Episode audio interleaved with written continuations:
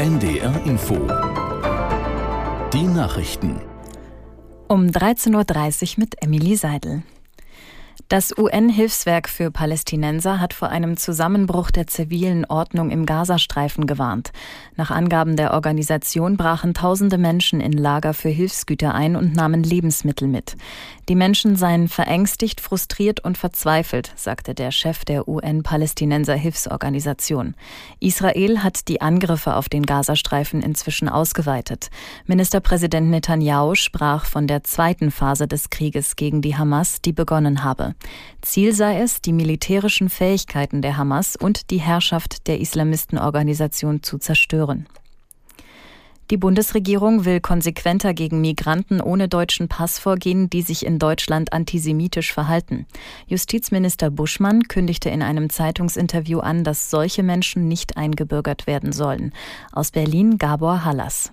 Marco Buschmann sagte der Bild am Sonntag, die Behörden sollten in Zukunft selbst bei Bagatelldelikten wie Beleidigungen nachforschen. Wenn ein Richter dann feststelle, dass antisemitische Beweggründe vorlegen, könne der Täter kein deutscher Staatsbürger mehr werden. Buschmann forderte weitere Konsequenzen für Personen ohne deutschen Pass. Wer gegen Jüdinnen und Juden hetze, bei dem bestehe ein schwerwiegendes Ausweisungsinteresse. Expertinnen und Experten halten diese Vorschläge aber für schwer umsetzbar. Zum einen, weil die juristische Prüfung schwer ist und weil Abschiebungen nicht in alle Länder möglich sind. Eine Klimaforscherin und eine Holzbauunternehmerin sind in Lübeck mit dem Deutschen Umweltpreis geehrt worden. Bundespräsident Steinmeier übergab die Auszeichnung an die aus Kiel stammende Wissenschaftlerin Friederike Otto und die Unternehmerin Dagmar Fritz Kramer aus dem Allgäu. Die Jury der Bundesstiftung Umwelt lobte, dass Friederike Otto innerhalb kürzester Zeit die Zusammenhänge zwischen Extremwetter und Klimaerwärmung untersucht habe. Und Dagmar Fritz Kramer zeigte mit ihrem Familienbetrieb seit Jahrzehnten, wie Klima- und Umweltschutz durch Fertigholzbau gelingen könne. Der Preis ist mit 500.000 Euro dotiert. Nach dem schweren Grubenunglück in Kasachstan steigt die Zahl der Opfer weiter an.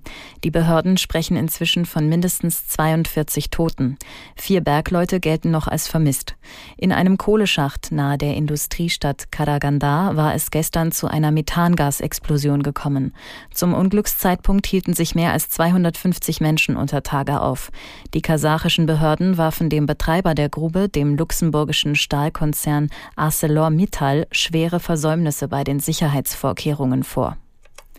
Und das Wetter in Norddeutschland wechselnd bewölkt mit längeren trockenen Abschnitten und etwas Sonne, örtlich Schauer, Höchstwerte 13 bis 16 Grad, stürmische Böen. Morgen 13 bis 15 Grad, am Dienstag 11 bis 13 Grad. Das waren die Nachrichten.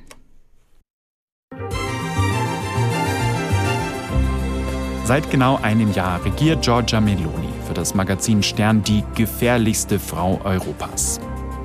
Ihre Partei populistisch, postfaschistisch und ziemlich weit rechts. Wie hat sich Italien in den ersten zwölf Monaten unter Meloni verändert? Oder hat das Amt die Populistin verändert? Wir fragen Ingo Zamperoni, den ihr aus den Tagesthemen kennt. Für seine ARD-Doku Mein Italien unter Meloni ist er durch die Heimat seines Vaters gereist und hat mit Familie und Freunden gesprochen. Ihr hört 11KM, der Tagesschau-Podcast mit mir, Hannes Kunz.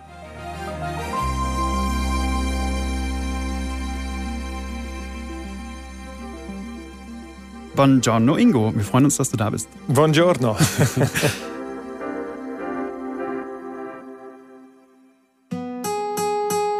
Italien war für mich immer so ein Thema, das ich im Hinterkopf hatte und immer gedacht habe, Irgendwann würde ich auch gerne mal einen Film über Italien machen. Und zwar so, wie ich es kenne und wie ich es äh, kennengelernt habe.